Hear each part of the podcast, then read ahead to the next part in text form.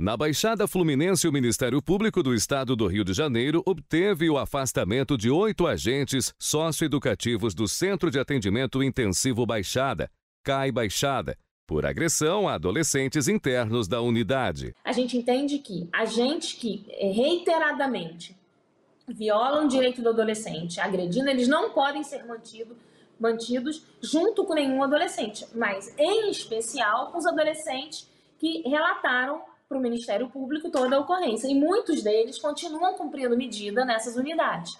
Né? Então, esse foi o motivo do pedido de afastamento desses adolescentes, do, desses agentes, e o pedido foi além, foi que o Degase não os coloque em contato com nenhum outro adolescente, porque a gente entende que não adianta a transferência desse, desse agente para uma outra unidade de internação já que ao que tudo indica, né, não tem uma sentença, a gente não está antecipando nada aqui, mas existiam elementos fortes e suficientes para indicar um proceder, né, um, um, proceder equivocado por esse plantão que atuava no CAI Baixado. Então a gente não pode transferir esse problema para uma outra unidade.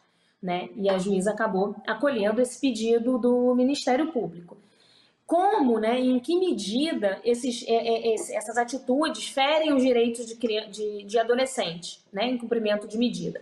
Bom, a gente parte da Constituição, né, que a, a gente sempre parte da Constituição, e a Constituição de 1988 ela inovou com um capítulo específico para tratar né, da infância e da adolescência, né, de crianças e adolescentes, mas eh, em criança não pratica ato infracional, então a gente vai se ater aos adolescentes, mas diz, né, o artigo 227 da Constituição, que é dever de todos, né, família, Estado, sociedade, garantir todos os direitos dessas crianças e dos adolescentes, em especial, com absoluta prioridade, proibindo, né, obrigando que todos esses agentes coloquem os adolescentes a salvo de toda forma de negligência, discriminação, exploração, violência, crueldade e opressão. Né? Então, nós partimos da Constituição para que, que, é o grande guarda-chuva né, da defesa dos, dos, direitos de criança e adolescente.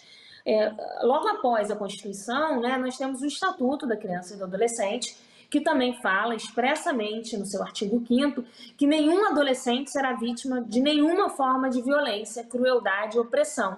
E que, eventualmente, se isso acontecer, os responsáveis têm que ser punidos na forma da lei seja por ação, e é importante dizer isso, seja por omissão. Né? Porque às vezes alguns agentes não agridem diretamente, mas presenciam e se omitem no seu dever de proteger aqueles adolescentes que estão sob a responsabilidade do Estado. Né? Então, o Estatuto é muito claro quando ele fala do, da, da, da responsabilização, tanto por ação quanto por omissão especificamente quais os direitos né, foram violados desse adolescente. Eu posso elencar alguns: respeito à dignidade e o respectivo é, direito à proteção que esses adolescentes têm. O artigo 17 do Estatuto ele fala que o direito ao respeito consiste na inviolabilidade da integridade física, psíquica e moral do adolescente, abrangendo é, inclusive a sua autonomia, os seus valores, as suas ideias, seus objetos pessoais né? Então, assim, a gente tem que estar muito atento a todos esses direitos previstos no Estatuto. E o artigo 18, ele fala que é dever de todos velar pela dignidade do adolescente, pondo-os a salvo de qualquer tratamento desumano, violento, aterrorizante, vexatório ou constrangedor. Tudo o que aconteceu na unidade. Né, na medida em que eles foram agredidos, é, eles foram colocados só com as roupas íntimas para andar pela unidade, até serem levados ao local em que a, a, a agressão aconteceu. Né? É importante dizer isso, que o Ministério Público pediu a vinda das imagens, foram encaminhadas é, mais de mil imagens para o Ministério Público, seguramente, assim, não foram, não fiz a contagem, mas eu passei mais de dois dias olhando todas essas imagens, porque não é um filme, são várias imagens recortadas de várias câmeras, né? E aí foi possível é, analisar essa movimentação.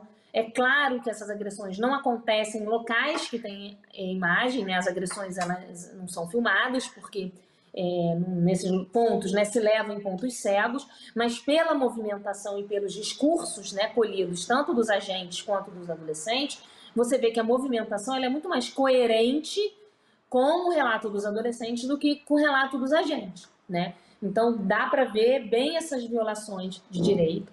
O artigo 18A, ele fala que o adolescente tem direito de ser educado e cuidado sem uso de castigo físico ou tratamento cruel, degradante, como forma de correção, disciplina, educação ou qualquer outro pretexto. E aí ele fala expressamente, inclusive por agentes públicos executores de medidas socioeducativas.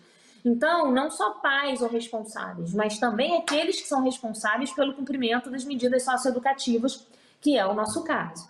E aí coloca o que, que eles consideram, né? Como é que o estatuto elenca é, essas formas de desrespeito. Ele fala o que, que ele considera castigo físico, ação de natureza disciplinar ou punitiva aplicada com uso de força física sobre o adolescente que resulte em sofrimento físico, lesão. O que, que ele considera tratamento cruel ou degradante? Qualquer conduta ou forma de tratamento que o adolescente que leve né, humilhação ou ameace gravemente esse adolescente, ou ainda, de qualquer forma, o ridicularize. Mas ainda não é só, porque além da lei, do, da nossa lei maior, né, que é a Constituição, e do Estatuto da Criança e do Adolescente, existe também a lei do SINASE, que é uma lei específica né, que é o Sistema Nacional de Tratamento das Medidas Socioeducativas, e essa lei também traz dispositivos e disposições que visam a proteção desses adolescentes. É, o, o, o seu artigo 49, por exemplo, ele dispõe sobre o respeito à personalidade, além de todos os outros direitos já previstos na, no Estatuto e em todas as outras legislações. E aí a gente volta a falar dignidade, respeito, direito de não ser agredido, né? Então, é, é, esses direitos foram flagrantemente violados. Eu, eu, é importante a gente dizer também que assim, a gente sabe, né, e eu tenho muitos anos de experiência na área da infância, que esses adolescentes, eles também transgridem lá dentro. Né? Quando a gente fala da violação dos direitos desses adolescentes, é, a gente não fecha os olhos que também eles transgridem dentro da unidade, muitas vezes eles tratam os agentes com desrespeito, muitas vezes eles agridem e ameaçam esses, esses agentes, mas para isso existem meios é, previsto na lei e previsto no próprio regimento interno da unidade para você deter isso. Então, nós temos procedimentos internos que a unidade pode instaurar e deve instaurar diante de, viola, de, de, de diante de é, desrespeito às normas internas da unidade. E também, se os adolescentes eventualmente praticarem ato infracional lá dentro, eles têm que ser conduzidos à delegacia. Então, existem meios legais para você é, é, conter os adolescentes, né, quando eles transgredirem, o que não pode ser a violência. E é isso que é, o Ministério Público não compactua e não compactuará jamais. Né? Então, isso é importante também dizer que não é que esses adolescentes sejam é, sempre obedientes e obedeçam às regras, estejam ali, não. A gente sabe que tem muita dificuldade. Né? A gente reconhece, inclusive, a dificuldade dos próprios agentes, às vezes com poucos recursos, às vezes numa carga de estresse. Essa pandemia ela não veio é, só para mim, só para quem está eventualmente assistindo esse programa, ela veio para todo mundo. Né? Então, assim, é, não é que o Ministério Público é, é, não seja sensível a isso, né? a gente reconhece, inclusive trabalha firmemente em favor do, do de capacitação para os agentes, de, escola, de, de de, de alternativas para eles, né? Mas é importante deixar isso bem claro que todas as dificuldades que os agentes tenham, que possam ser e que elas existem, elas não podem levar à violação de direitos de adolescente que está cumprindo medida sob a responsabilidade do Estado. Tá? O estatuto ele prevê que essas entidades que desenvolvem programas de internação tem obrigação de observar todos os direitos e garantias de que são titulares os adolescentes, é o artigo 94 do, do, do Estatuto, e deve preservar a identidade e oferecer ambiente de respeito e dignidade a esses adolescentes. Quanto à responsabilização, o Estatuto prevê também expressamente que são medidas aplicáveis às entidades de atendimento que descumprem obrigação previstas no artigo 94, que eu já é, sinalizei logo é, anteriormente, é, sem prejuízo das responsabilizações civis e criminais dos seus dirigentes. E aí ele traz possibilidade de afastamento provisório, que foi o que o Ministério Público acabou pedindo, né? Então tem essa previsão no estatuto. E o Sinase ele fala que no caso de, que é aquela segunda lei que eu expliquei, né, especificamente para o caso que acompanha o Sistema Nacional de, de Medida Socioeducativa. no caso de desrespeito, mesmo que parcial ou não cumprimento integral às diretrizes e determinações da lei do SINASE, é, em todas as esferas, são os sujeitos gestores, operadores, prepostos, entidades, todos eles estão sujeitos à responsabilização. E os agentes, mesmo se não for agente público, que eventualmente cometam esses atos, ainda estão sujeitos à aplicação da lei de improbidade administrativa. Né? Então, o Ministério Público na área da infância já entrou com a representação. É importante destacar que todos esses documentos, desde o início, foram encaminhados também para a promotoria criminal com atribuição, né, na medida em que esses, esses fatos praticados configuram, além de, de infrações disciplinares, né, é, e, e, sujeitas a essa representação oferecida pelo Ministério Público na área da infância também são crimes, né, representam, configuram em tese crime. Então, toda essa documentação já foi encaminhada para a promotoria criminal com atribuição, que certamente fará uma, uma, uma bela investigação. É, e também vai ser avaliada ainda a questão da improbidade, né, que é uma outra esfera de responsabilização e que eventualmente pode levar, inclusive, à perda do carro dos agentes que cometeram isso, né, se tudo está realmente provado. O CAI Baixada é uma unidade de cumprimento de medida socioeducativa, de internação para os adolescentes de toda a Baixada Fluminense, por vezes da região metropolitana, dependendo da questão de vaga, de, de algumas questões é, é muito peculiares. E ela é uma unidade que a gente, é, é, que se é para socioeducar e ressocializar, o objetivo dessa, dessa dessa unidade é que o adolescente saia melhor do que ele entrou, que ele tem oportunidades que ele não teve. Né? A gente acredita que um adolescente que entra no sistema, ele entra porque de algum motivo, por algum motivo faltou limite, né, na vida dele, então eles vão eles vão subindo de escala até precisar da lei para fazer conter, né, contê-los.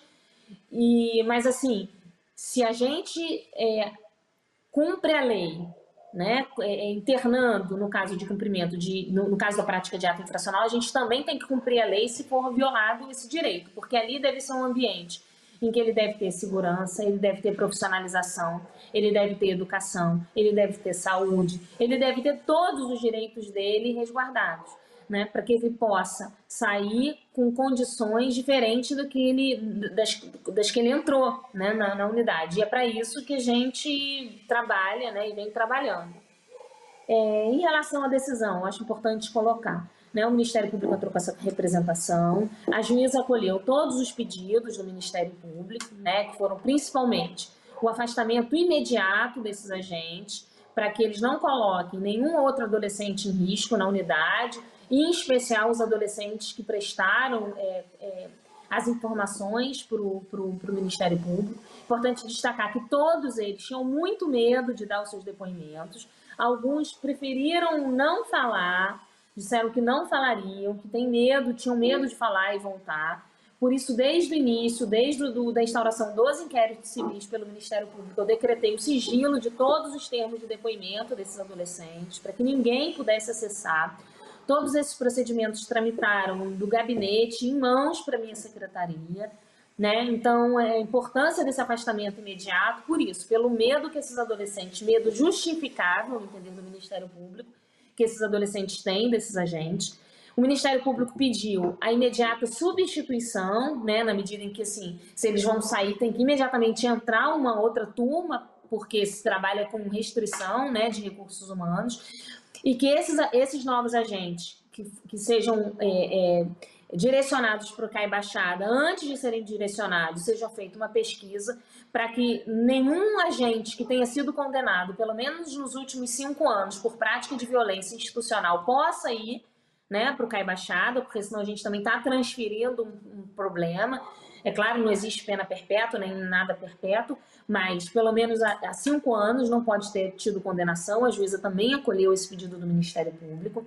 O Ministério Público pediu uma oitiva antecipada desses adolescentes, para que eles possam ser imediatamente ouvidos, pedindo uma inversão de provas, por que é, a importância disso? Porque esses adolescentes saem muito, né, eles transitam muito do, do sistema, então muitos já, alguns já saíram né, da unidade porque progrediram, foram para outras unidades, e cada vez que eles saem, a gente acaba tendo mais dificuldade de localizá-lo. É, esse pedido, a juíza, antes de apreciar, determinou que um ofício ao DEGASE, para que o DEGASE informasse em 48 horas a atual, é, o atual paradeiro desses adolescentes, né, em, que, em, que, em que unidades eles estão, caso eventualmente já tenham saído, porque alguns realmente já saíram, e acredito que tão logo ela tenha essa resposta, ela vai marcar essa audiência, ela vai decidir né, esse pedido do Ministério Público de antecipação para que a gente possa fazer a escuta desses adolescentes. E o pedido do Ministério Público foi que eles possam ser ouvidos de, de acordo com a lei que permite uma escuta diferenciada, né, uma escuta especializada quando se trata de adolescente que seja vítima ou testemunha de crime ou ato infracional. Então, esse pedido, é, no momento, a gente ainda está aguardando essa apreciação por parte da magistrada. É, e posteriormente ela vai marcar audiência futura de instrução, porque foram arroladas mais de 10 testemunhas, inclusive a médica da unidade, o diretor, outros adolescentes, a equipe técnica que relatou para o Ministério Público, é, não diretamente, mas que fez constar né, nos seus relatórios o, essas, essas violações de direito.